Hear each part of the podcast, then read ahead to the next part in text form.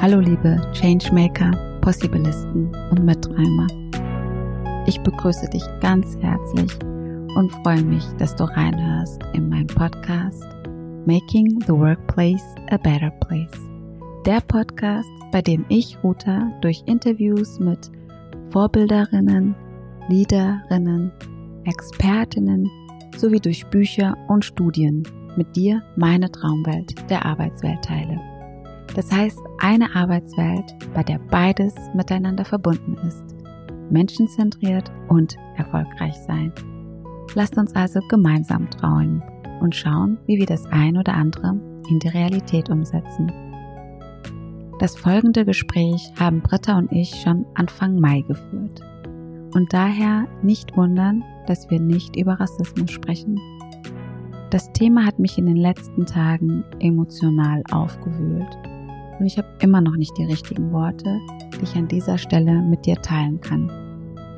Dennoch habe ich mir vorgenommen, eine exklusive Folge zum Thema Rassismus in der Arbeitswelt zu machen. Aber heute geht es um ein anderes wichtiges Thema, und zwar um Change Management. Insbesondere, wie Unternehmen bestmöglich ihre Change-Projekte umsetzen können bin so dankbar für das Gespräch, das ich mit der wunderbaren Britta Ehre mitführen durfte. Sie ist Coachin, Autorin, Gründerin von Be Change Company und Strengthsfinder Coach. Was dich erwartet, sind etwas mehr als eine Stunde Weisheiten einer unglaublich inspirierenden, erfahrenen und optimistischen Frau. Sie erzählt voller Wertschätzung und Anerkennung über ihre Erziehung auf Augenhöhe und wie sie diese Haltung bis heute beeinflusst. Wie die enge Beziehung zu ihrer Zwillingsschwester ihr gelehrt hat, dass man alles erreichen kann. Vor allem, indem man gemeinsam anstatt gegeneinander agiert. Wie Kennedy ihr die Hoffnung gegeben hat und immer noch gibt, dass die Welt menschlicher wird. Fühl dich eingeladen in ihre berufliche Reise und welche Erfahrungen sie machen durfte und welche mutigen Entscheidungen sie gefällt hat. Wir haben über die erste Kündigung gesprochen, die Britta erhalten hat und wie sie damit umgegangen ist. Laut Britta sollten alle das Buch Glasperlenspiel von Hermann Hesse lesen. Hör rein und erfahre warum. Und lerne Britta und den Umgang mit Change in der Tiefe kennen. Ganz viel Freude dabei. So, dann herzlich willkommen zu meinem dritten Interview. Und zwar mit der wundervollen Britta Eremit. Ich freue mich total und wollte auch noch mal kurz anfangen, wie ich dich denn kennengelernt habe, was mir äh, sehr prägend in Erinnerung geblieben ist, weil das war nach einem JP Morgan Lauf und ähm, du warst dann da und hast dann erstmal erzählt von Coaching und mit einer Energie, die war so ansteckend und auch die Themen, äh, dass ich sofort wusste, okay, wir beide werden uns auf jeden Fall noch einmal wiedersehen. Und so ist es dann auch gekommen. Ich glaube, wir kennen uns jetzt schon seit, oh, ich weiß gar nicht, sieben Jahren? Müsste so ungefähr Länger. hinhauen, ja, oder? Zehn Jahre, Zehn- mindestens schon oder Ja. sogar zwölf. Ja, Ja. siehst du, also ist schon eine, eine Weile her. Und unser Kontakt ist auch nie abgebrochen. Mhm. Und ich hatte sogar das Vergnügen, dass du mich ja als Coach begleiten durftest. Und äh, dank dir dafür. Und freue mich natürlich mit dir heute mein Interview zu führen. Und ähm, würde aber auch direkt vorschlagen, dass du doch anfängst mit Wer bist du und erzähl mal, was macht dich so aus? Okay, also Ruta, an der Stelle erstmal vielen, vielen Dank. Ich fühle mich total geehrt, dass du mich eingeladen hast zu dem Podcast und äh, ja, dass du mehr über mich hören willst, auch über meine Berufung, was ich hier mache schon seit sieben Jahren. Mhm. Und ja, mir ging es genauso beim ersten Kennenlernen mit dir und ich dachte nur, die Energie, die passt derart Mhm. und wir, wir schwingen auf einer Linie. Mhm. Und es war für mich einfach nur faszinierend und mir ging es genauso wie, wie dir. Das ist eine Beziehung für Mhm. immer Ja. oder für die Ewigkeit. Ja. Total positiv. Dankeschön. Ja, wer bin ich? Ähm, was hat mich zu dem gemacht, der ich heute bin? Das eine ist im, in meinem Elternhaus begründet. Mhm. Das ist einmal mein Vater. Mhm. Ich erzähle es immer wieder. Ja. Weil durch meinen Vater habe ich gelernt, auf Augenhöhe zu gehen. Mhm. Weil er mit mir von Anfang an auf Augenhöhe gegangen ist und er hat mich als selbstständigen und selbstdenkenden Menschen behandelt Mhm. und hat sogar Ratschläge eingeholt. Das hat Mhm. mich geprägt für mein Leben. Mhm. Was ich noch von ihm gelernt habe, ist, keine Obrigkeitshörigkeit gelten Mhm. zu lassen oder leben zu wollen und meine eigenen Werte, zu denen zu stehen und auch ein Gewissen zu haben. Das habe ich mitgenommen von meinem Vater. Sehr weise. Ja. Wie hat er das genau gemacht? Naja, er hat bestimmte Themen gehabt, ob es im Beruf war oder auch privat. Mhm. Ähm, mit meiner Mutter, weil meine Eltern kein Ehepaar hat keine Konflikte. Mhm. Ne? Wir Mhm. haben es als Kinder mitgekriegt. Ja. Wir waren vier Kinder zu Hause. Ja. Und ähm, ich vergesse es nie, es waren immer die Spaziergänge zur Arbeit, wo ich mit meinem Vater zur Arbeit gegangen bin oder ihn sogar abgeholt habe mit Mhm. meiner Zwillingsschwester. Mhm. Und auf diesen Wegen haben immer die besten Gespräche stattgefunden. Und tiefgehende philosophische Gespräche Mhm. auch. Und er hat immer nach meiner Meinung gefragt. Mhm. Und das fand ich so bemerkenswert und auch ermutigend. Mhm. Und das äh, ja, verbindet mich bis heute mit meinem Vater und prägt mich auch bis heute. Schön. Meine Mutter, das war eine andere Art von Beziehung. Mhm. Da ging es mehr um auch um Ratschläge geben. Mhm. Also ich war praktisch der Mentor für Mhm. beide. Deshalb mache ich auch heute das, was ich Mhm. mache. Immer dazwischenstehen Ja. und vermitteln Ja. ist eins meiner Themen. Ja. Meine Mutter hat mir die Spiritualität mitgegeben oder den Sinn für Spiritualität, weil sie hat daran geglaubt und es auch gelebt. Alles ist miteinander verbunden und es gibt noch viel mehr als das, was wir hier sehen. Mhm. Und es gibt noch viel mehr in der Natur. Daher kam auch mein Sinn oder auch die positive Anzu Anziehung zur alternativen Heilmedizin damals Mhm. schon. Mhm. Und ja, im Ergebnis ein natürliches Mitgefühl Mhm. für alle Lebewesen Ja. auf dieser Erde zu empfinden, aber auch für die Erde an sich, für die Natur, für die Tiere, für die Menschen und Verbundenheit zu spüren. Was noch mit dabei war, was mich auch geprägt hat, meine Zwillingsschwester auf jeden Fall. Ja. Ähm, Zwillingsschwestern ja, oder Zwillinge an sich haben sowieso eine ganz tiefe, enge Verbindung. Ja. Und hier ist es kein Konkurrenzkampfleben, Mhm. sondern Miteinander. Und das tiefe Wissen und auch Erleben, gemeinsam kann man alles erreichen. Und wenn man ein gemeinsames Ziel hat und wenn beide Parteien oder beide Seiten committed sind, dann ist alles möglich. Da kann man auch Berge versetzen. Ja. Und das hat mich auch durch mein ganzes Leben begleitet, egal ob es im Beruf war oder auch Mhm. privat. Mhm. Und es ist so ein innerer Glaubenssatz Mhm. bei mir, der ist so tief verankert und da hat sich schon viel bewiesen. Aber auch das Gegenteil, das Gegenteil Mhm. hat sich auch schon viel bewiesen. Was hier auch noch mit dazu kommt, ist, mit meiner Zwillingsschwester habe ich natürlich auch Augenhöhe gelebt. Mhm. Und wir haben uns gemeinsam über verschiedene Themen ausge ausgetauscht mit verschiedenen Perspektiven. Also auch hier wieder zuhören, Mhm. auf den anderen eingehen, Empathie auch walten lassen oder auch emotionale Intelligenz, wie Mhm. immer man das nennt. Ja. ja.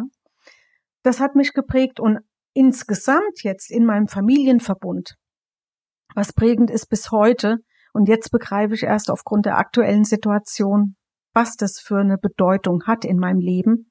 Meine Eltern waren pro Kennedy Mhm. und es war ein Schock, Mhm. als Kennedy ermordet wurde. Ja. Ja. Und ich habe jetzt hier aufgrund der aktuellen Situation mir das nochmal genauer angeguckt. Mhm. Was war denn die Intention von Mhm. einem John F. Kennedy Mhm. damals? Und was er damals schon wollte, war Menschlichkeit Mhm. umsetzen, Würde, Gerechtigkeit und auch Ehrlichkeit, gerade Mhm. auch in den Medien oder auch in der Politik. Und ja, das Wissen und die Überzeugung, dass es alternative Energien oder auch alternative Medizin gibt, Mhm. die die Menschheit und den Planeten dahin führt, dass man zum Wohle aller Entscheidungen Mhm. trifft. Und das heißt zum Wohle der Erde, Mhm. der Tiere und der Menschen. Ja. Und es ist möglich. Ja. Es kommt immer auf die innere Überzeugung an, Ja. was will man erreichen. Und es Mhm. kommt auf das Ziel an. Und an dem Handeln und wie Entscheidungen getroffen Mhm. werden, sieht man auch, wer welche Intention verfolgt. Mhm. Und mich hat es eh schon immer fasziniert, auch Kennedy mit seinen Ansätzen. Und ich Mhm. kann nur eins sagen, mehr als jemals, Ja. auch heute, jetzt gerade, kann ich nur sagen, das sollte das Ziel von uns allen sein, Ja. global. Ja. weil dann kriegen wir eine andere Welt. Ich bin sowieso fest davon überzeugt, dass wir eine andere Welt kriegen. Ja dann, was hat mich noch geprägt? Das waren auch positive Erlebnisse in der Schule. Mhm. Und zwar, ich hatte. Das hört man selten. Das hört man selten, genau. Ich hatte jetzt keinen Lehrer, wo ich sagen kann, der hat irgendwie mich gemobbt oder der hat dazu beigetragen, dass ich mich für ein bestimmtes Thema nicht interessiere. Mhm. Also Erdkunde und Geschichte, das war noch nie mein Favorite. Mhm. Ja, Grundkenntnisse habe ich mitgekriegt, das ist auch mhm. gut so. Mhm. Mein Vater hat auch sein Bestes getan, um Geschichtswissen auch mir nahe zu mhm. bringen, auch vor allem Erdkunde. Ganz toll, da bin ich heute noch froh drum. Der hat es mit unterstützt. Ja. Aber was in der Schule bemerkenswert war mit den ganzen Lehrern, und da habe ich jetzt auch nochmal reflektiert die letzten Wochen, es war wirklich Lehrer, die emotionale Intelligenz besaßen und auch mit einer gewissen Empathie mit den Schülern umgegangen sind. Und vor allem ein Deutschlehrer, ich vergesse es nie im Gymnasium, der hat uns auch dazu aufgefordert, quer zu denken, mhm. Dinge in Frage zu stellen, selber zu denken, mhm. nichts hinzunehmen, mhm. sondern sich eigene Gedanken zu machen und mhm. selbst mal zu überlegen, wie mhm. kann ich jetzt hier die Punkte verbinden von den Informationen, die ich kriege. Ja. Und das muss ich sagen, da bin ich heute noch dankbar dafür. Ja. Hast du schon damals erkannt, dass es, dass es was Besonderes gibt an den Lehrern oder hast du das jetzt erst neu reflektiert? Das habe ich neu reflektiert, dass es eigentlich ein Geschenk ist, was mhm. ich damals mit den Lehrern erlebt habe, weil es ist nicht normal. Ja. Das ist nicht die Norm. Ja. Und auch das Philosophie bei uns noch ein Thema war, ja. humanistische Bildung. Ja. Das ist so wertvoll mhm. ähm, und ich will es nicht missen. Mhm. Danach sah die Welt dann anders aus, mhm. weil danach wurde leider humanistische Bildung mehr oder weniger abgeschafft. Mhm. Aber da komme ich später nochmal mhm. dazu, wie ich das auch im Gesamtzusammenhang mhm. mittlerweile sehe, mit der Welt oder auch mit der Arbeitswelt. Ja. Dann, was noch dazu beigetragen hat, dass ich heute derjenige bin, der ich bin, ich wurde schon früh aufgefordert, zu meinen Werten zu stehen. Und das heißt in der Schule, aber das ist wie heute auch, es gibt verschiedene Klicken. Mhm. Und man hat selbst die Wahl, auch in dem jungen Alter schon, will ich zu einer Clique oder Gruppe dazugehören, ja. weil ich mich dann gestärkt fühle? Ja. Oder habe ich den Mut, für mich selber zu stehen mhm. und zu keiner Clique zu gehören, mhm. aber ich stehe für mich selbst und bin auch stark oder mhm. sogar noch stärker. Mhm. Ich habe mich damals entschieden, zu keiner Clique dazu mhm. zu gehören. Mhm. Es gab auch Klicken, die haben mit Drogen schon gedealt und ich habe Nein gesagt. Ähm, heute im Nachhinein habe ich erst begriffen, dass es viel Mut erfordert hat. Was noch dazu kam, nicht mit jeder Mode mitzugehen. Ja. Da grenzt man sich dann auch aus. Ja. Auch das habe ich gemacht, aber ja. es war nie ein Thema. Mir ging es immer mehr darum, zu meinen eigenen Werten zu stehen und auch Grenzen zu ziehen. Das heißt, du hast es nicht gemacht, um zu rebellieren. Nein. Sondern du hast es gemacht, weil du treu zu dir selbst sein wolltest. Absolut, mhm. genau. Genau. Und was das bedeutet, habe ich auch jetzt die letzten Jahre mhm. erst begriffen. War mir vorher gar nicht bewusst. Aber woher wusstest du schon im jungen Alter, wer du bist? Ich glaube, das kommt daher, weil ich mit meiner Zwillingsschwester schon immer Gespräche geführt habe über philosophische Themen oder über die Seele. Also mhm. gerade im Alter von sechs oder sieben haben wir schon überlegt. Echt? Ja, da haben wir schon überlegt, was wäre denn jetzt gewesen, wenn deine Seele in meinem Körper wäre und meine mhm. in deinem mhm. und dann wärst du ja die Beatrix und ich wäre die Britta. Ja. Und das hat uns zu religiösen ja. Themen geführt ja. oder zu philosophischen Themen ja. und auch zu Spiritualität, als total abgefahren. Ja. da bin ich heute auch froh drum. Mhm. Ja, ja. Mhm. Das war so der Auslöser mehr oder weniger. Und da ging es mehr drum, ja, wer bist du eigentlich? Ja. Wo kommt es her, dass du der bist, ja. der du bist? Ja. Und wieso bist du nicht jemand anders? Ja. Faszinierend. ja, mhm. das ist der Hintergrund. Mhm. Also im Fazit würde ich jetzt sagen, ich bin von meinen Eltern oder in meinem Elternhaus und auch durch die Lehrer in meinem Umfeld damals schon so erzogen worden, ein selbstbestimmter Mensch zu sein, mhm. der kritischer hinguckt, mhm und der auch Grenzen zieht und der auch den Mut hat, seine Meinung zu sagen. Und das habe ich umgesetzt. Mhm. Damals schon. Wie schön. Und wie hast du das auch dann, weil da stelle ich mir etwas schwieriger vor, im Berufsleben ausleben können, ganz du selbst zu sein? Im Berufsleben, das war dann ähm, interessant, ich sag's jetzt mal so.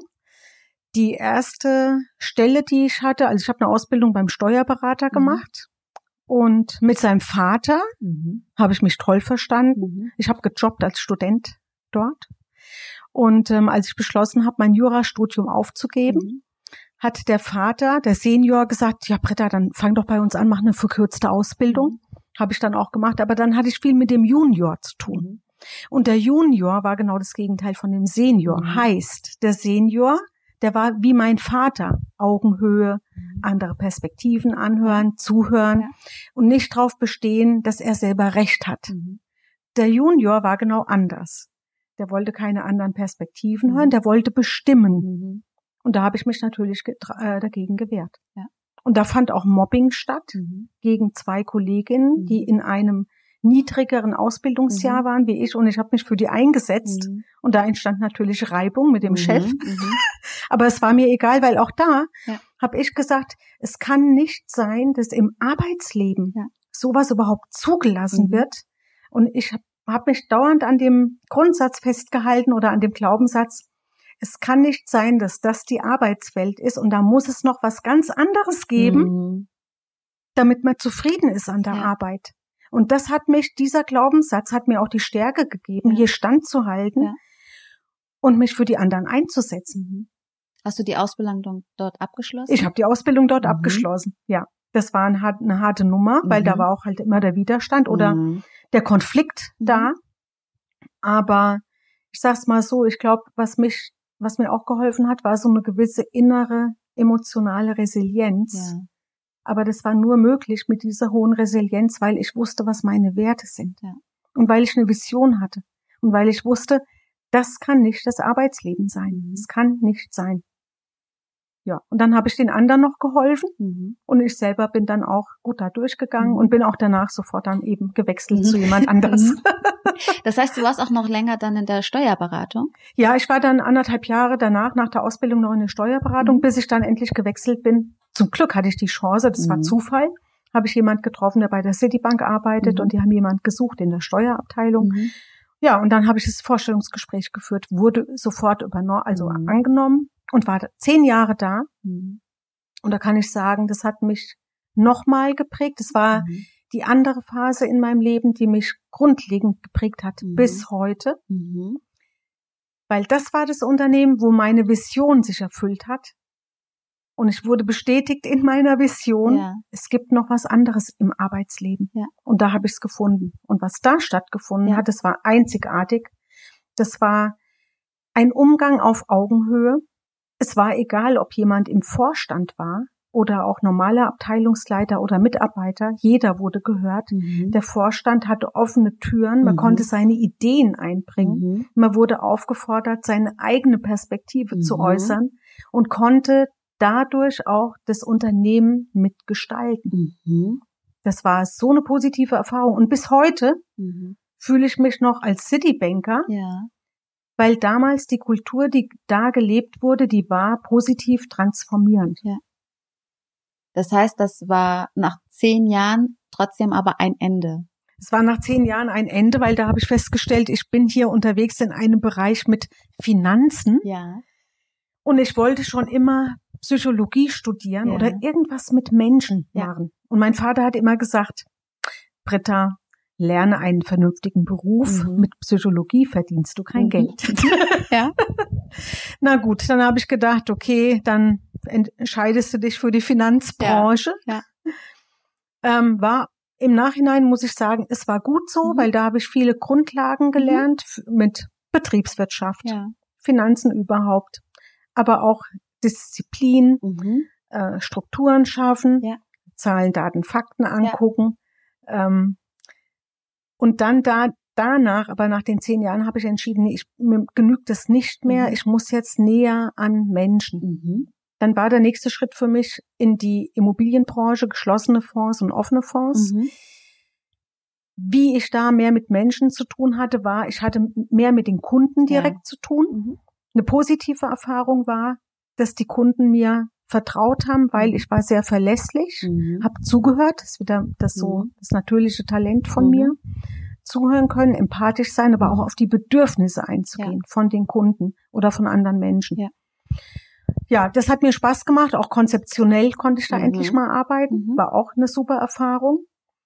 Ähm, allerdings war hier der Unterschied zwischen der Finanzbranche, da, wie sie damals noch war, mhm. das muss ich hier dazu sagen, mhm. das war doch noch etwas anderes, wie es heute mhm. ist. Und dann der Wechsel in die Immobilienbranche, das war auch ein kultureller Schock mhm. für mich. Und es gibt ja so die, die Kurve, wo man ähm, mal gucken kann, wie schnell adaptiert man sich denn an ja. eine neue Kultur. Man hat erst den Kulturschock mhm. und dann, nee, man ist erst im Honeymoon, genau, weil ja. man findet alles ganz ja. toll. Das war zwei Monate so. Und dann kam schon nach zwei Monaten der Kulturschock, mhm. weil ich da erleben durfte, dass hier ganz andere Werte gelten. Mhm oder eine andere Moral, die gar nicht meine waren. Mhm. Ich habe so viel Leid mittlerweile mhm. gesehen, Mobbing, mhm. ähm, psychische ähm, Erkrankungen von mhm. Menschen, die vorher ganz normal waren ja. und die Teil Burnout hatten. In Anführungszeichen sage ich jetzt mal, das ist kein Burnout, das ist einfach psychischer Missbrauch mhm. durch emotionale und verbale Gewalt. Und das sind natürlich jetzt Beispiele, das liest man leider nicht in der Presse. Ja. Aber es ist, es hat so ein Ausmaß angenommen ja. und es ist schon die normale Regel und Gangart in Firmen und es muss aufhören. Ja. Danke. Ja, Gerne. danke, dass du es auch nochmal so direkt ansprichst, ja. weil ähm, genau das ist das Thema. Ja. Und nicht jeder traut sich darüber zu sprechen, weil es natürlich auch nochmal ein Gesichtsverlust ist. Ähm, und daher umso wichtiger, dass andere das aussprechen und da sind und reagieren. Auf jeden Fall. Ja. ja. Und wenn man dann in der Position ist, dass man anderen helfen kann, genau. da rauszukommen und vor allem dann wieder ein gesundes Selbstbewusstsein aufzubauen. Genau, das ist es nämlich am Ende. Dann hat man einen Job gemacht fürs ganze Leben. Und wenn es nur ein Mensch ist, ja. den man da rausgeholt ja. hat. Und das ist es auch, was mich hier motiviert, meine Arbeit zu machen, weil das ist unbezahlbar. War das der Grund, warum du gesagt hast, du willst auch Coaching machen und anbieten? Auf jeden Fall, weil ich habe dann so viel erlebt, allein auch acht Umstrukturierungen, mhm. ja. Und nur eine Umstrukturierung ist wirklich positiv gelaufen von acht. ja. ähm, ist nicht umsonst, weil wenige verstehen es, auch wenige, ich sag's mal so, Managing Board ist super entscheidend, mhm. wie Veränderung kommuniziert wird. Mhm. Und es gibt auch positive Wege, das zu tun und umzusetzen. Und das passiert immer dann, wenn man ehrlich ist, mhm. wenn man die Menschen mit einbezieht von Anfang an und wenn man ganz klar ist und auch den Mut hat zu sagen, wie die mhm. wirkliche Situation ist. Und dann ist auch jeder bereit mitzugehen. Mhm.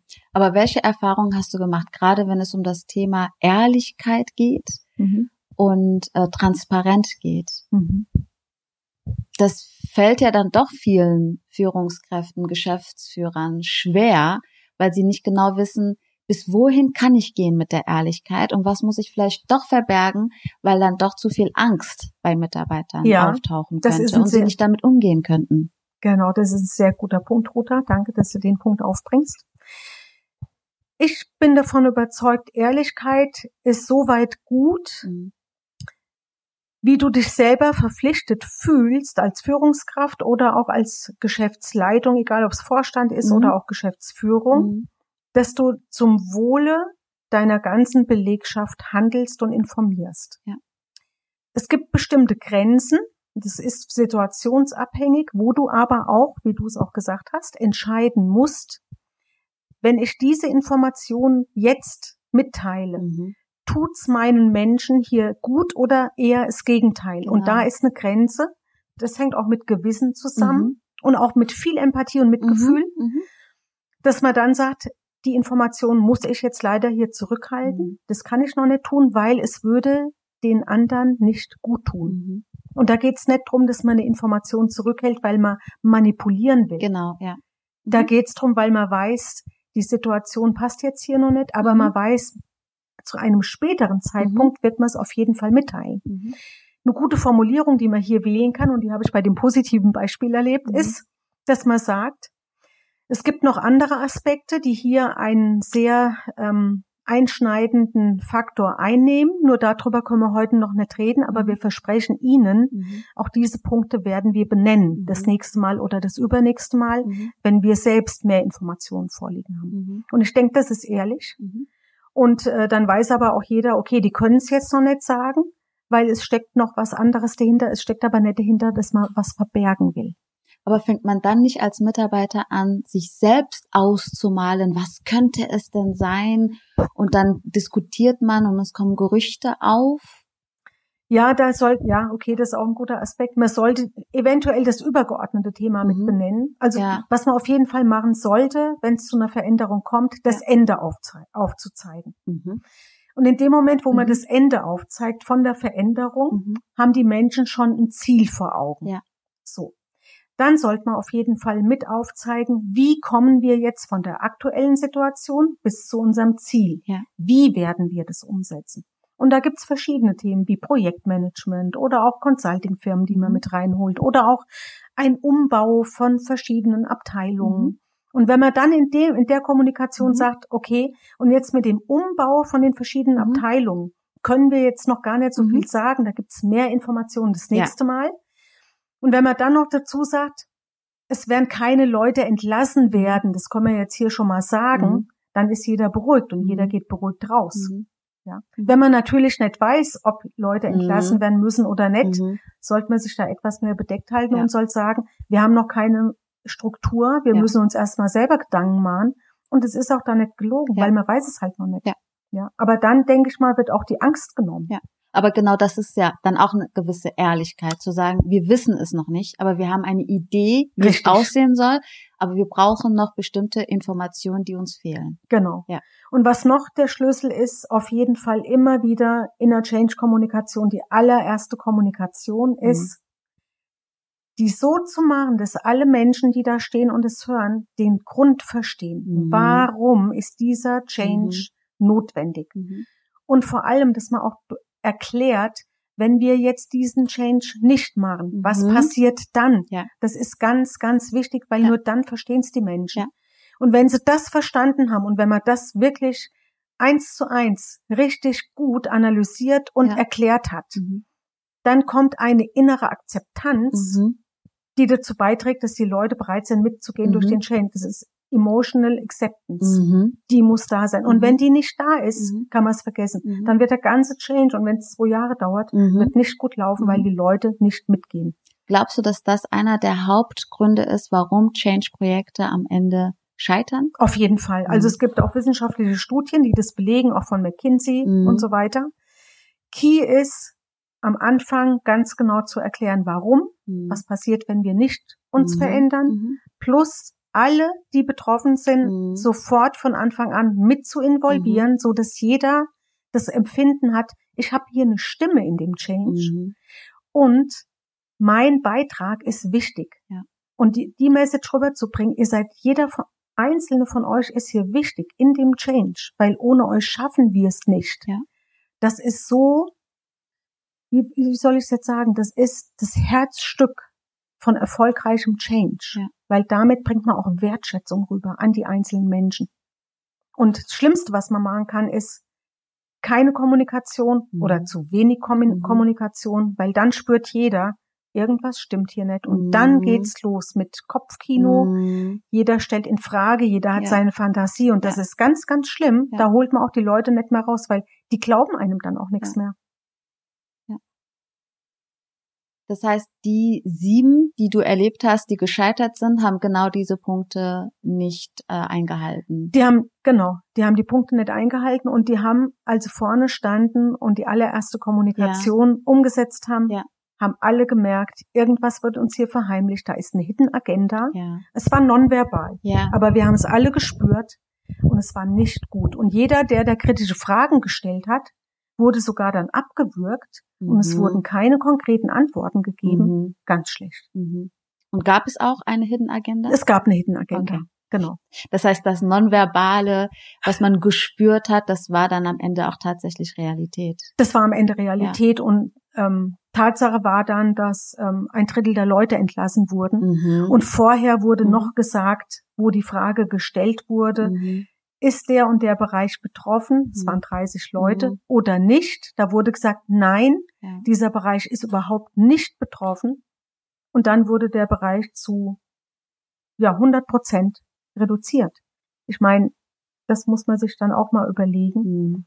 So eine Unehrlichkeit. Mhm. Und es war halt auch zwischen den Zeilen schon zu lesen. Man hat gespürt, das stimmt jetzt hier nicht, was mm. gesagt wird. Also nonverbale Kommunikation, ja. ich kann es nur jedem empfehlen, ja. egal in welcher Position, ja. auch unter Kollegen. Nonverbale Kommunikation macht 86 Prozent aus. Mm. Das, was wir denken, das, was wir fühlen, mm. das, was wir wirklich im Sinn haben, unsere Intention -hmm. kommt nonverbal rüber. Und die spiegelt sich in den Worten, die wir wählen, auch in dem, was wir nicht sagen. Mhm. Es ist ja immer, mhm. Hat noch eine größere Bedeutung, was mhm. wir nicht sagen, als mhm. das, was gesagt mhm. wird. Plus der Tonfall, plus die Gestik und auch Unsicherheit, die man eventuell spürt in dem Auftreten von jemand. Man kann es nicht verbergen. Ja. Es kommt rüber. Ja. Und an der Stelle, ich kann nur immer wieder das Zitat zitieren von der Maya Angelou. Mhm. Und ich sage es jetzt mal auf Englisch, ja. weil das passt hier in ja. Change sowieso, aber ja. auch alltäglich. Die hat mal gesagt, I have learned that people will forget what you said, people will forget what you did, but people will never forget how you made them feel. Und wenn du einmal die Menschen hast fühlen lassen, dass sie dir nicht vertrauen können oder dass sie auch verletzt wurden von dir, die finden keinen Weg mehr zurück zu dir, weil es bleibt im Gedächtnis und auch in deinem Körperempfinden, wenn mhm. du demjenigen wieder begegnest, mhm. wie er dich das letzte Mal hat fühlen lassen. Mhm. Das ist wie ein inneres Tattoo. Mhm. Das heißt, das Einzige, wie man auch Vertrauen herstellen kann, ist durch Ehrlichkeit. Auf jeden Fall. Ja. ja. Und durch Angst, mit über Angst zu führen ja. oder auch Dominanz oder auch Macht habe ich auch viel erlebt, auch gerade wenn es um Change geht. Mhm. Das ist für mich ähm, mittlerweile ein Mittel von Menschen, die selbst komplett unsicher sind mhm. und was auch mit Ignoranz einhergeht, mhm. eventuell vielleicht sogar auch Gier oder auch auf jeden Fall die Intention zu manipulieren, mhm. weil man kein anderes Mittel hat, mhm. um die Menschen irgendwie dazu zu bringen, dass sie zustimmen und einen Weg mitgehen, den sie normalerweise gar nicht mitgehen würden. Aber mhm. das geht nur über Angst. Ja. Und wenn die Menschen das begreifen, was da wirklich abgeht, dann, ich sag's mal so, da liegt die Stärke von den Menschen, wenn man das begriffen hat, da kann man anfangen, mal selbst zu überlegen, was sind denn meine Werte? Verrate ich die jetzt gerade? Mhm. Oder stehe ich trotzdem dafür ein? Ich meine, ich habe es auch erlebt, super positive Beispiele zwei Beispiele, mhm. ähm, wo junge Menschen, die waren Mitte 30, die wurden von ihrem Vorgesetzten mehr oder weniger in eine Entscheidung reingedrängt und gezwungen. Mhm. Einer, der wurde gezwungen, ein Spiel mitzumachen und einen anderen Geschäftsführer rauszumoppen mhm. mit einer bestimmten Strategie. Mhm. Und dann hat er sich das angehört von seinem Vorgesetzten, der selber auch Geschäftsführer mhm. war. Und am nächsten Morgen ist er hingegangen und hat gesagt, ich mache jetzt mal hier die Tür zu ich habe hier die Kündigung, mhm. ich kündige jetzt sofort, ich ja. habe noch keine andere Stelle, aber ja. das geht über meine Werte ja. und ich werde nicht in so einem perfiden Spiel mitmachen. Da muss ich sagen, Hut ab, junger Mann, 35. Dafür gehört aber sehr viel Courage und auch das Thema Wert hast du jetzt schon häufiger ähm, erwähnt. Die Frage ist ja, wie kommen Leute dazu, zu wissen, was ihre Werte sind? Mhm. Woher weiß man das? Mhm.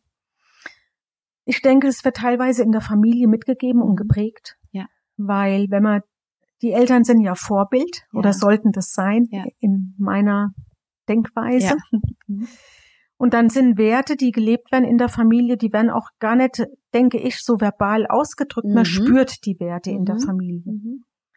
Ähm, und wenn man da aber auch drüber reden kann in der Familie mit mhm. seinen Eltern, also ich denke, hier ist gerade auch die Aufgabe von vielen Eltern, über Werte zu reden, auch ja. mit den Kindern, ja. dass die Kinder schon in frühem Alter die Werte definieren können und verbalisieren können. Ja.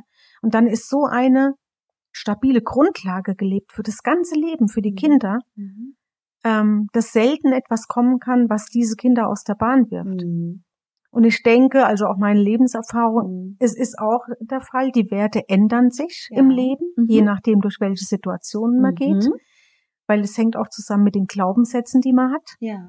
Und bestimmte Situationen lässt einen doch nochmal anders übers Leben nachdenken. Ja. Oder wie man auch bestimmte Situationen oder Menschen bewertet. Ich mhm. sag's jetzt mal so. Und auch sich selbst. Und dann muss man die Werte anpassen, weil es bleibt mhm. einem keine andere Wahl. Das heißt, Werte sind dynamisch Und wie häufig reflektiert man denn dann? Weil wenn ich jetzt sage, okay, ich krieg ja Werte auch aus meinem Familienhaushalt mit, hätte ich ja gedacht, das sind die, die mich ein Leben lang prägen werden. Ja. Aber klar, es kann ja sein, dass ich bestimmte Werte oder du hast auch das Wort Glaubenssätze äh, in den Wort in den Mund genommen, wenn ich bestimmte Glaubenssätze habe, die aber gar nicht mehr zu meiner Realität passen, die dann wieder umzubenennen in neue Glaubenssätze, mhm. das ist schon eine schwierige Sache. Das ist, ja, das ist schwierig und ist auch wirklich eine persönliche Herausforderung, ja. weil was hier gefordert ist, dass man an sich selber arbeitet ja. und reflektiert. Ja. Das ist anstrengend. Ich stelle jetzt mal ein Beispiel. Also ein Grundwert in meinem Leben, und der wird sich auch nie mehr ändern, ist, was ich von meinen Eltern mitgekriegt gekriegt habe oder von meinem Vater, Augenhöhe. Respekt füreinander und andere Perspektiven hören. Und vor allem, das habe ich noch gar nicht gesagt, Non-Judgment. Mhm. Keine Bewertung oder Verurteilung mhm. oder Beurteilung eines anderen, ohne dass man überhaupt erstmal hinterfragt hat mhm. bei dem anderen, wer bist du, was mhm. ist dir wichtig, mhm. was sind deine Bedürfnisse. Mhm. Erst dann, wenn überhaupt, darf ich mir ein Urteil bilden, mhm. aber vorher nicht. Das heißt, es gibt schon bestimmte Werte, bei denen man weiß, sie sind so gefestigt, ja. die werden immer Teil deiner Realität sein. Auf jeden Fall, ja. Und das sind zwei Werte oder drei Werte, die sind Teil meiner Realität mhm. und das wird es auch für immer bleiben, das weiß ich, weil das reflektiert auch für mich Menschlichkeit, Humanität. Ja. Ein anderer Wert, der hat sich bei mir jetzt verschoben. Mhm. Ja. Ein anderer Wert ist, ähm, immer den Credit zu geben und so den Vorschuss von Vertrauen zu geben. Mhm. Was ich bei mir selbst festgestellt habe, ist, ähm, ich komme von einem Platz, auch auf, aufgrund meiner Familie, mhm.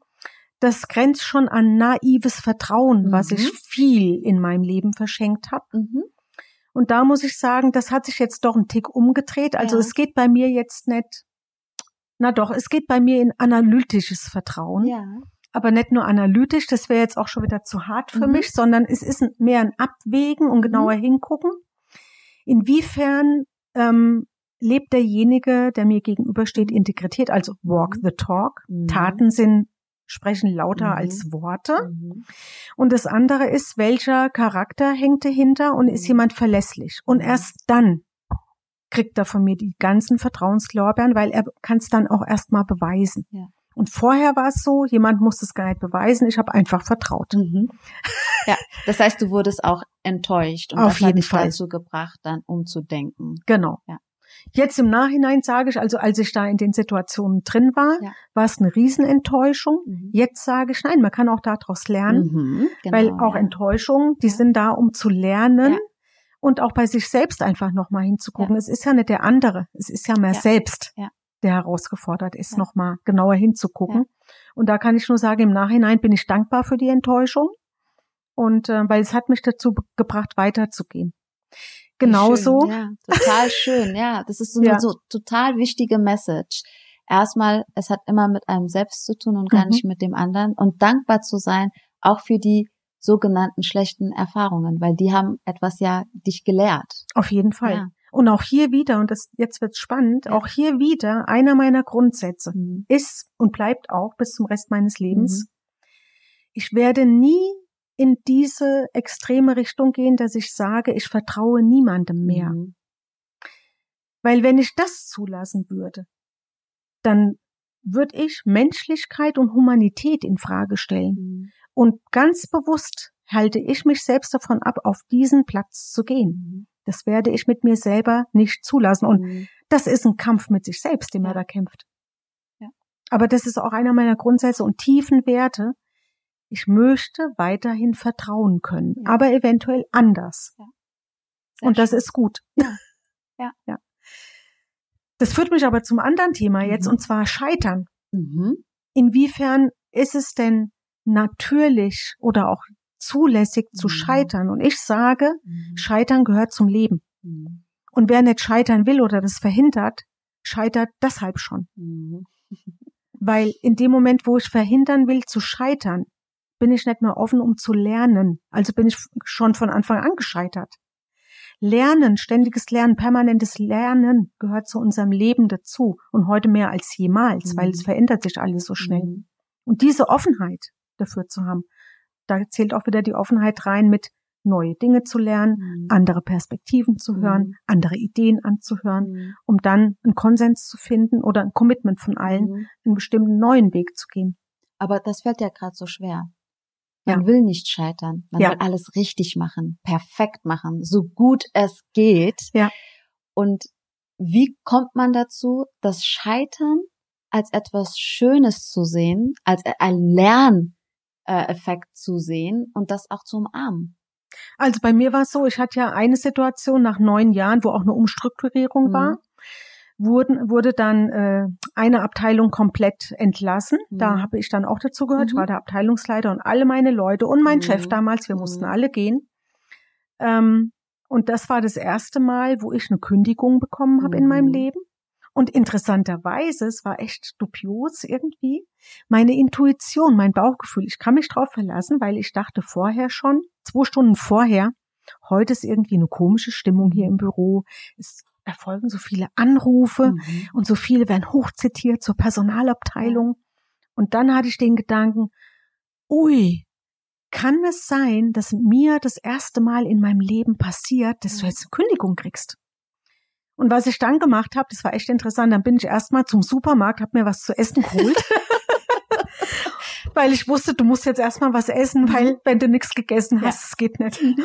So, und dann hatte ich eine Stunde Zeit, mir zu überlegen, wie ich reagiere. Und ich habe mich entschieden, ich werde ganz anders reagieren als das, was wahrscheinlich erwartet wird. Und das heißt, deine Intuition war so laut, ja. dass es auch für dich real war. Ja, es du war wusstest, real. Es wird passieren. Ja, ich wusste, es wird passieren. So, und dann habe ich mir vorgenommen, ich werde ganz anders reagieren, als das, was erwartet mhm. wird. Und ich saß dann da, Personalchef mir gegenüber und der eine Geschäftsführer mhm. und der Personalchef, der hat sogar echt Tränen in den Augen mhm. gehabt. Der hat gesagt, Britta, es tut uns hier total leid, mhm. unsere Gesamtsituation, wir können das hier nicht mehr halten mhm. und deine Abteilung und auch dein Chef und mhm. alle drumherum, wir müssen leider hier sagen, wir müssen das alles einstampfen.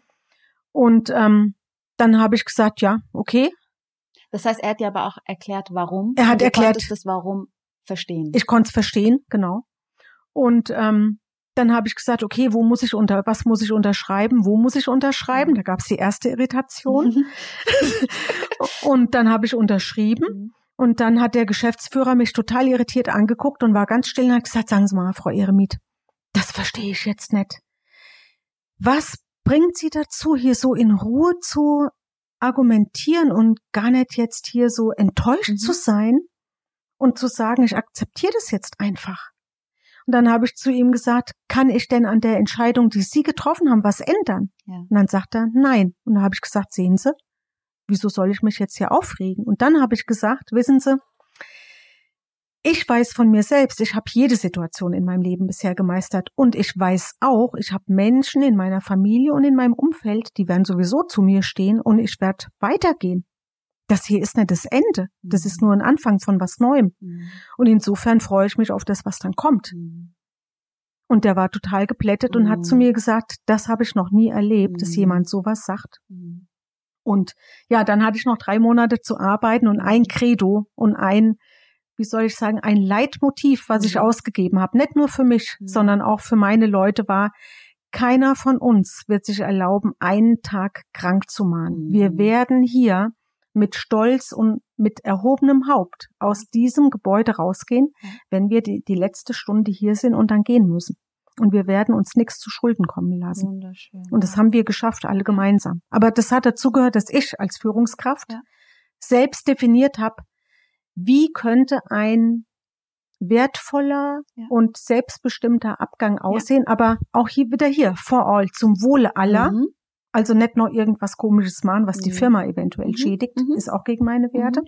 sondern zum Wohle aller. Weil nur dann ist meiner Ansicht nach gewährleistet, dass man selbst, auch wenn man zurückblickt im Leben, mhm. sich nichts vorzuwerfen hat. Und das ist so wichtig. Und wir haben es alle geschafft. Sehr schön. Ja.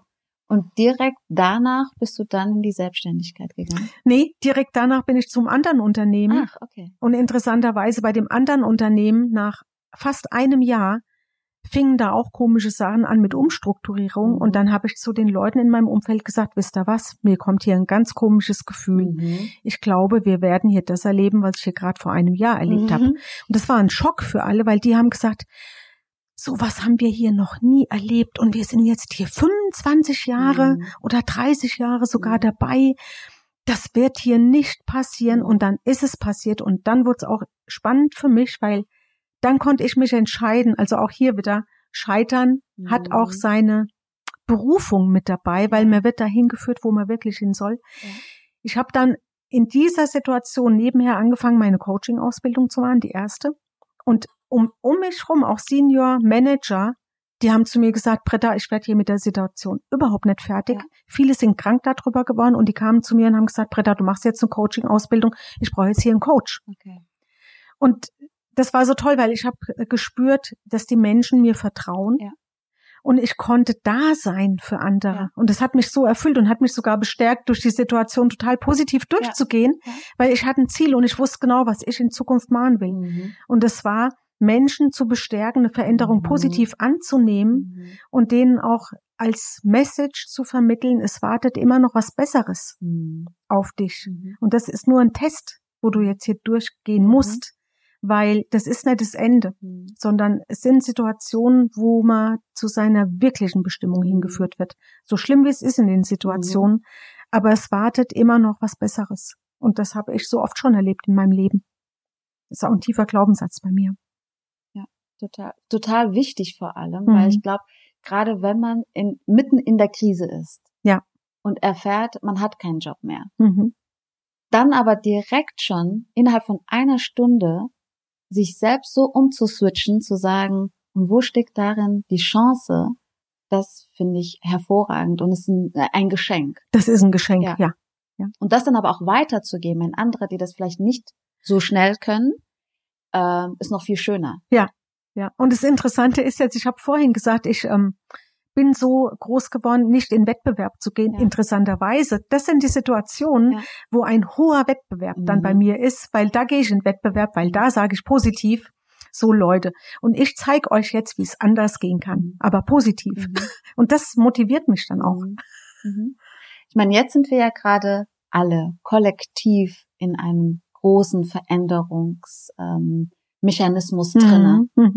Was glaubst du, nach der Corona-Krise, welche Unternehmen werden es meistern und schaffen und welche werden darunter untergehen? Mhm. Das ist eine gute Frage. Die habe ich auch in meinem Change Management Training mit dabei. Mhm. Es gibt eine Studie von JP Morgan. Diese Studie ist aus 2018. Mhm. Und das Fazit dieser Studie ist, Prognose in den nächsten zehn Jahren, also bis 2028, werden vier von zehn Unternehmen scheitern. Heißt in Insolvenz gehen und wir werden diese Unternehmen nicht mehr sehen am Markt. Vier von zehn. Vier von zehn weltweit. So, jetzt kann man sagen, haben die das damals schon gewusst, was mhm. kommt? Das glaube ich aber nicht. Mhm. Aber ich glaube, das Grundsatzthema, was heute auch besteht und was damals auch schon bestand, ist eins. Die Unternehmen haben es teilweise verpasst, Innovation und Kreativität weiter zuzulassen. Mhm. Und ich kann es jetzt gar nicht sagen, wann es aufgehört hat. Mhm. Gefühlt würde ich sagen, es, fang, es fing Anfang der 90er Jahre an, mhm. wo Innovation und Kreativität sukzessive nicht mehr umgesetzt wurde in Unternehmen, begründet darauf, dass die Führungskräfte andere waren auf einmal, wie man sie vorher noch kannte. Und die Führungskräfte, die ab Anfang der 90er zu sehen waren, waren Führungskräfte, die waren, das waren laute Charaktere, mhm. durchsetzungsstarke mhm. Charaktere, mhm. ähm, wo man ja die ganze Zeit gesagt hat, genau solche Leute brauchen wir und wir brauchen, dass die Manager tough sind. Mhm.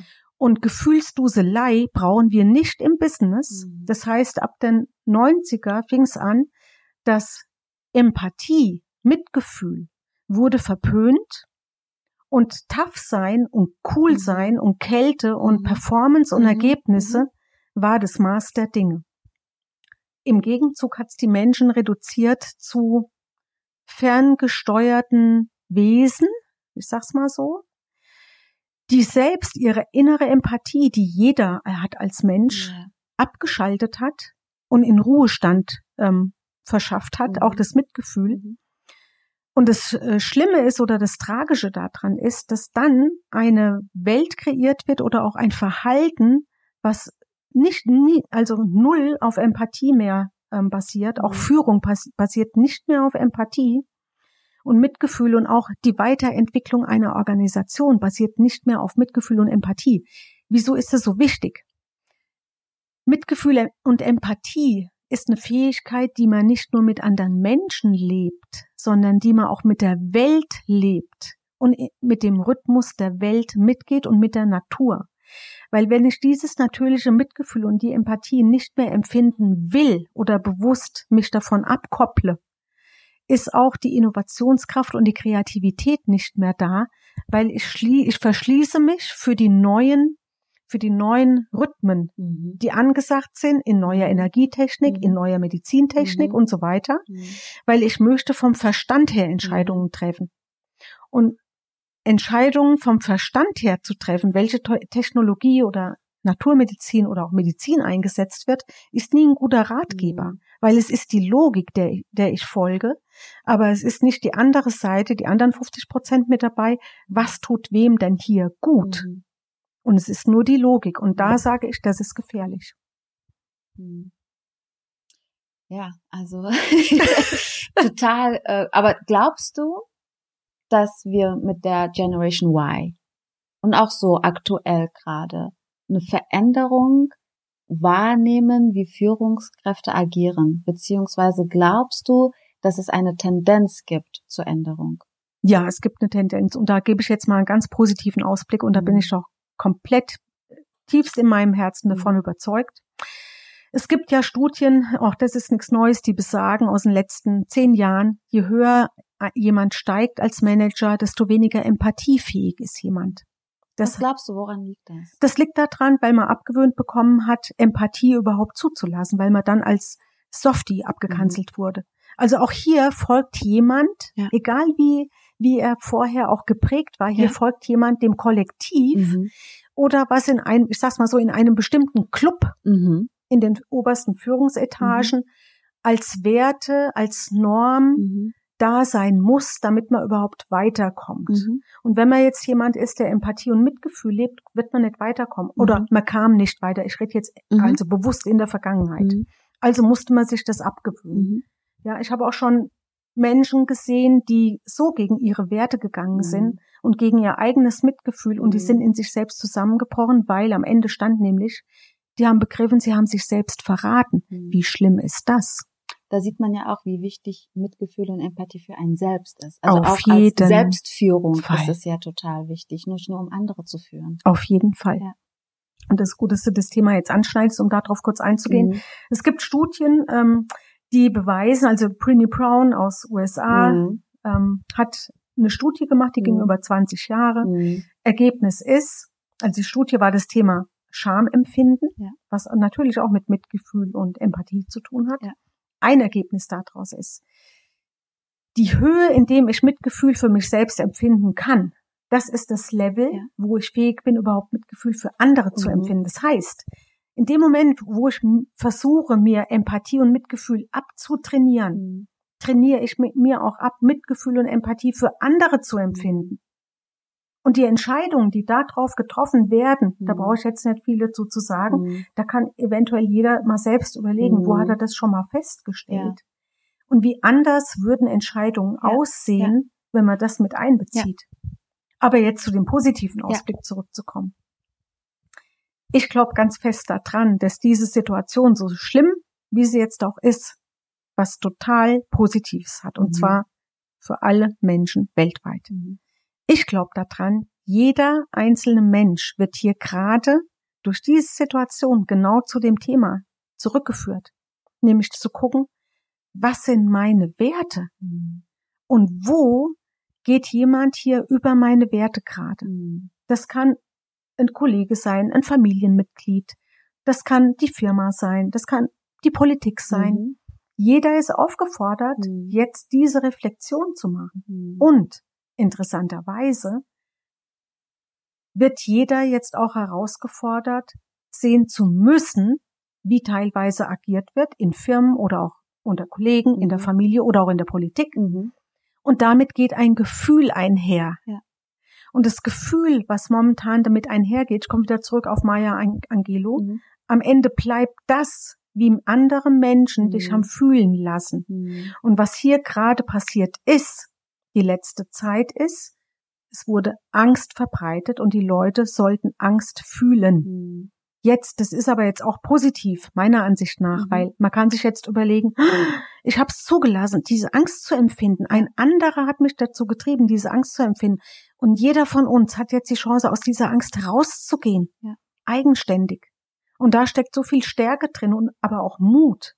Und ich glaube fest daran, jeder, der jetzt mal kritisch hinterfragt, okay, spüre ich die Angst selber in mir, wenn mhm. ich über das Thema nachdenke? Mhm. Oder ist es nur was Kollektives, mhm. was ich mhm. ja einfach mitgehe, mhm. ohne, ohne mir dessen bewusst mhm. gewesen zu sein? Und je nachdem, welche Antwort dann gefunden wird, wenn man dann zu dem Schluss kommt, ach komisch, ich selbst wäre vielleicht gar nicht in die Angst reingegangen. Ja, wie toll ist das denn? Und dann fängt man an zu überlegen, okay, dann gucke ich mir nochmal die Situation an, ja. nur mit mir selbst, ja. wie ich hier reagiere, ja. nettes Kollektiv. Und wenn ich dann zu dem Ergebnis komme, ich schätze es ja ganz anders ein, ja, dann hat man schon viel gewonnen. Und mhm. dann fängt Persönlichkeitsentwicklung mhm. an. Und dann fängt es auch an, dass man seine eigenen Werte erkennt und mhm. überlegt, was will ich denn im Leben? Mhm. Ist es wirklich das, was die letzten Jahre war, was ich mhm. gelebt habe? Mhm. Oder was stelle ich mir vor für die Zukunft? Und jetzt sind wir bei dem Thema, was stelle ich mir vor für die Zukunft?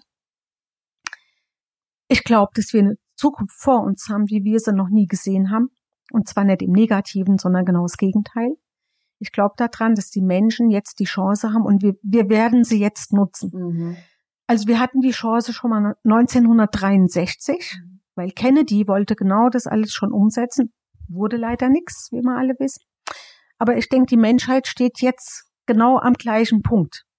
Und jetzt werden wir das umsetzen können, weltweit. Was macht dich so optimistisch, dass wir es jetzt verstanden haben? Meine tiefste Überzeugung ist durch die ganzen Themen, die wir ja auch weltweit die letzten zwei Jahre hatten und die auch das Bewusstsein nochmal geschärft hat von den Menschen. Ich würde mal sagen, das war ein Erwachen der Menschen. Mhm. Und zwar ein Erwachen für die Natur mhm.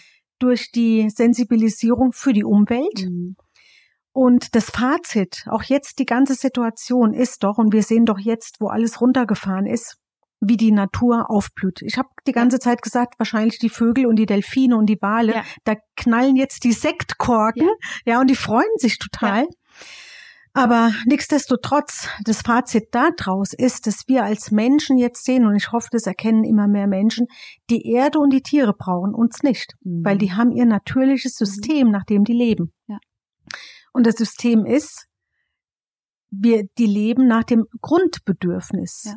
Was fehlt ist Manipulation von mhm. irgendjemand oder gegenseitig oder Gier. Das gibt's da nicht. Mhm. Und insofern können wir als Mensch jetzt entscheiden, ob wir hier weiter leben wollen. Mhm. Weil, wie gesagt, die Tiere und die Erde brauchen uns nicht. Eigentlich sind wir überflüssig.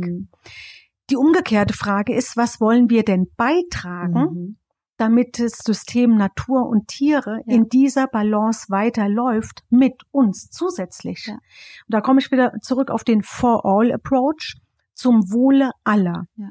Und wir sind jetzt gefordert, was können wir tun in Zukunft zum Wohle aller Entscheidungen zu treffen und auch neue Technologien einzuführen und die umzusetzen. Und da mhm. gibt es so viel. Mhm. Und ich denke, der Zeitpunkt ist genau jetzt, es umzusetzen.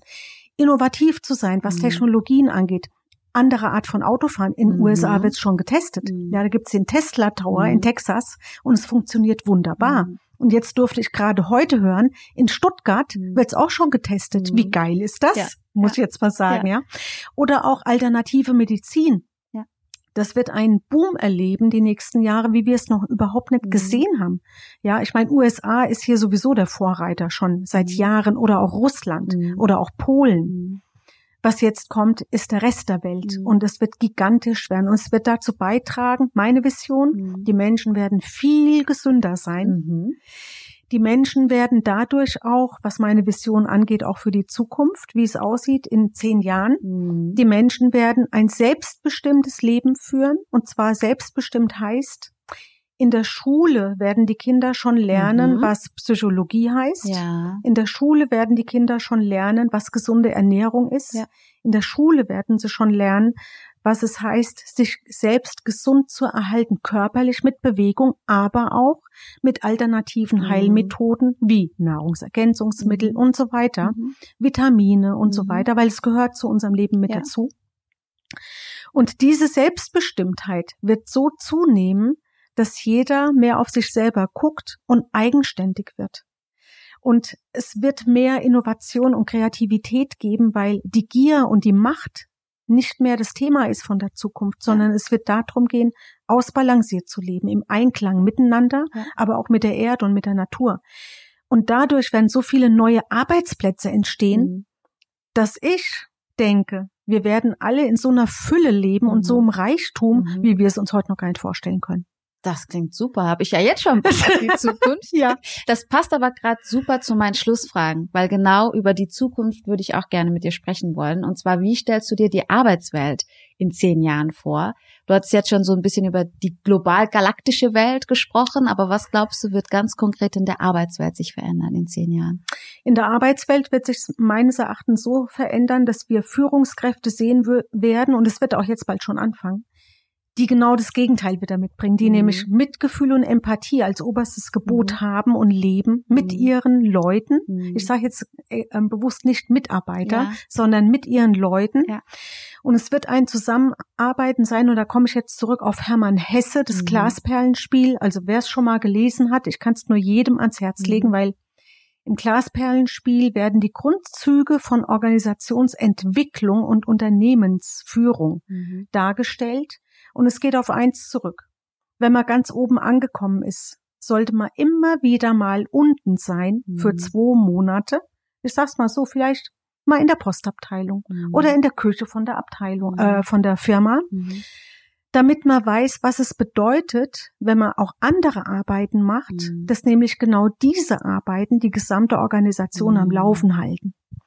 Und man vergisst so schnell. Und es gibt ein Zitat und das ist von Tony oder Rory Baden. Mhm. Und das Zitat ist, If serving is beneath you, then leadership is beyond you. Mhm. Und es sagt so viel. Wenn ich vergesse zu dienen, und wir, ja. wir sollten alle anderen Menschen dienen, wenn ich das vergesse, dann ist Führung ganz weit weg von mir. Ja. Weil Führung bedeutet für mich dienen. Das ist Demut ja. und es beinhaltet Liebe. Mhm. Weil nur wenn ich andere Menschen liebe, bin ich auch eine gute Führungskraft. Total schön und total stark, weil ich glaube, das Wort Liebe wird so selten in der Arbeitswelt benutzt, weil man glaubt, das hätte einfach nur was mit Familie und Partnerschaft zu tun, aber gar nicht mit Mitarbeitern, Kollegen, Führungskräfte. Äh, daher finde ich es nochmal sehr wertvoll, dass du es jetzt hier auch nochmal mit aufgenommen hast. Und natürlich würde ich mir das auch wünschen, in, für zehn Jahren, dass wir mehr solche Begriffe auch in der Arbeitswelt hören würden. Ja, und es erinnert mich, vielleicht als Abschluss nochmal, um das ähm, noch mit einzubringen, mhm. an das hohe Lied der Liebe in der Bibel. Mhm.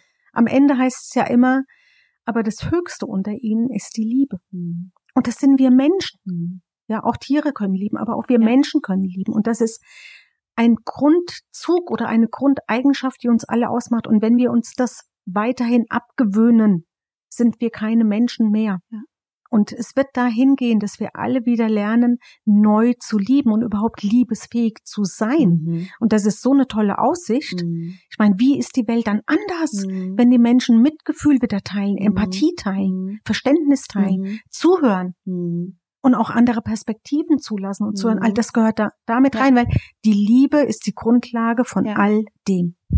Ja. Und da freue ich mich einfach drauf. Ja, ich mich auch. Jetzt haben wir über die Zukunft gesprochen. Meine vorletzte Frage ist die Vergangenheit. Jetzt stell dir vor, du würdest mit deiner 20-jährigen Britta sprechen. Ja. Was würdest du ihr als Tipp mitgeben? Als Tipp würde ich mitgeben, auf jeden Fall steh zu de definier deine Werte im Leben, steh zu deinen Werten und setz dich für deine Werte ein und verrate dich selber niemals, egal wer vor dir steht. Es mhm. ist kein Geld der Welt ist es wert, mhm. keine Position der Welt ist es mhm. wert, wenn du dich selbst und deine Werte verrätst. Mhm. Und wenn du das tust, also wenn du so positiv vorwärts mhm. gehst, dann wirst du in deine Berufung geführt, wieso du hier bist. Ja. Und meine Berufung sehe ich da drin, Menschen und auch Organisationen zu helfen, ihren eigenen Wert zu erkennen, ihre Vision und Miss Mission zu definieren ja. Und das in dem For-All-Approach zu leben, Ja. zum Wohle aller. Und dann entstehen die besten Ergebnisse und wir werden alle in Fülle leben. Ja. Bin ich fest davon überzeugt. Also gerade das mit in Fülle zu leben, das ist ja das Gegenteil von Konkurrenz. Ja. Weil wenn du weißt, es ist genug für alle da, gibt es gar keinen Grund, in Konkurrenz zu leben.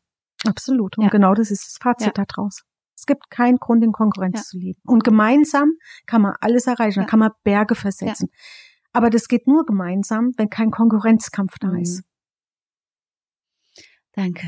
Die letzte Frage. Welches Buch, Unternehmen oder welche Person würdest du gerne in meinem Podcast hören wollen und warum? Ich würde gern, ich weiß nicht, ob es geht, Mhm. Preenie Brown aus USA,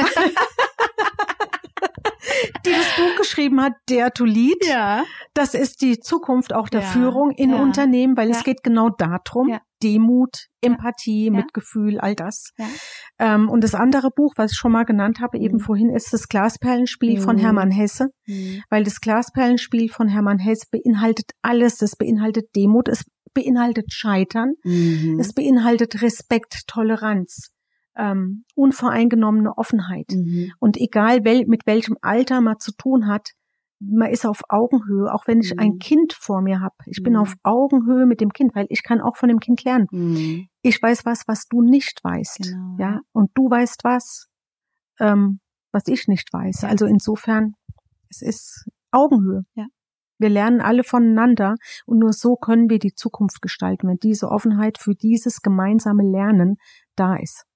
Super, Britta. Ich danke dir vom Herzen. Vielen, vielen Dank. Das war so stark. Da steckt so viel drin. Und es ist noch viel schöner, als ich es mir vorstellen konnte. Ich danke dir vom ganzen Herzen. Ja, und ich danke dir auch von ganzem Herzen, dass ich hier sein durfte und dass ich auch hier von dir eingeladen wurde zu dem Podcast Sehr und mich so gerne. austauschen Ja. durfte mit dir. Ja. Vielen Dank. Dank, dafür. Ich empfinde tiefe Dankbarkeit für dieses Gespräch. Es hat mich sehr optimistisch für die Zukunft gestimmt. Vielen Dank an Britta. Gerade der Umgang mit Veränderung in Unternehmen ist mir an dieser Stelle noch einmal wichtig herauszupicken. Denn Veränderung ist fast Normalzustand in vielen Unternehmen und in unserem Alltag. Vor allem in diesen Zeiten des globalen Umschwungs. Heraklitus hat es schön formuliert. Change is the only constant in life. Veränderung ist die einzige Konstante im Leben. Umso wichtiger, dass der Umgang damit ernst genommen wird. Meine Key Learnings aus dem Gespräch sind erstens die Wichtigkeit der Vorbereitung. Gerade wenn es um die Kommunikation und die dazugehörende Transparenz geht. Menschen nehmen Informationen mit all ihren Sinnen auf und verstehen auch die nonverbale Kommunikation. Zweitens, den Grund für die Veränderung, also das Warum klar zu formulieren und was es bedeuten würde, wenn man nichts ändert. Und drittens, der Umgang mit den Emotionen und Reaktionen. Damit meine ich sowohl die eigenen als auch die der Mitarbeitenden, denn die sind subjektiv und somit unterschiedlich, abhängig von der Lebenssituation und den Erfahrungen, die man schon machen durfte. Die zu verstehen, den nötigen Raum zu geben und bei Bedarf zu thematisieren, halte ich für enorm wichtig. Dafür hilft es sich, die Veränderungskurve von Kübler-Ross vor Augen zu halten. Dort werden die emotionalen Phasen erklärt, die mit einem Change-Prozess einhergehen können. Inspiriert durch die Worte von Britta sind mir folgende Gedanken gekommen. Und zwar die Wichtigkeit der persönlichen Haltung zur Veränderung sowie der Umgang mit Unsicherheiten. Veränderung bedeutet ja auch, dass das Gewohnte und vielleicht sogar Gemochte sich ändert oder gar wegfällt. Das kann unangenehm sein. Und vielleicht baut sich Resignation auf. Ein verständlicher Mechanismus und manchmal auch notwendig. Gerade am Anfang eines Veränderungsprozesses. Sobald man an der Entscheidung aber nichts ändern kann, ist er nicht hilfreich. Denn wenn man den Grund für die Veränderung verstanden hat, bin ich der Ansicht, sollte man proaktiv überlegen, was man benötigt, um ein aktiver Teil dieser Veränderung sein zu können.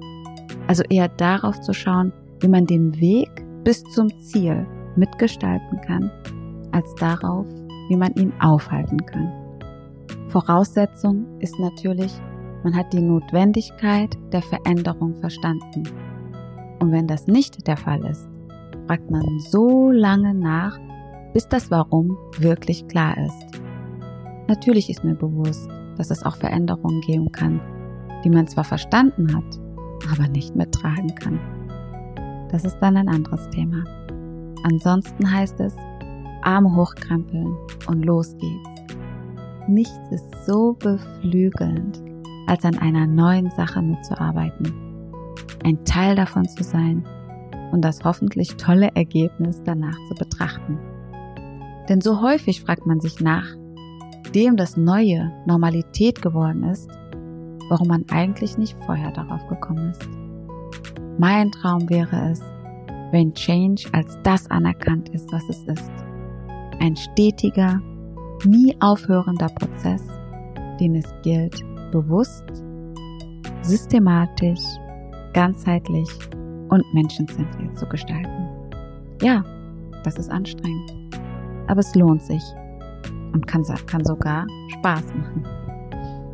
Ich hoffe sehr, dass du durch dieses Gespräch optimistischer in die Zukunft blickst, du dich auf die Veränderungen besser einlassen kannst und wenn du Führungskraft bist, deine Kommunikation reflektierst und schaust, was du anpassen kannst, damit es von allen angenommen werden kann. Ich wünsche dir einen ganz tollen Tag mit offenen Augen und Ohren. Let's be the change we want to see in the world. Bis bald, deine Ruta.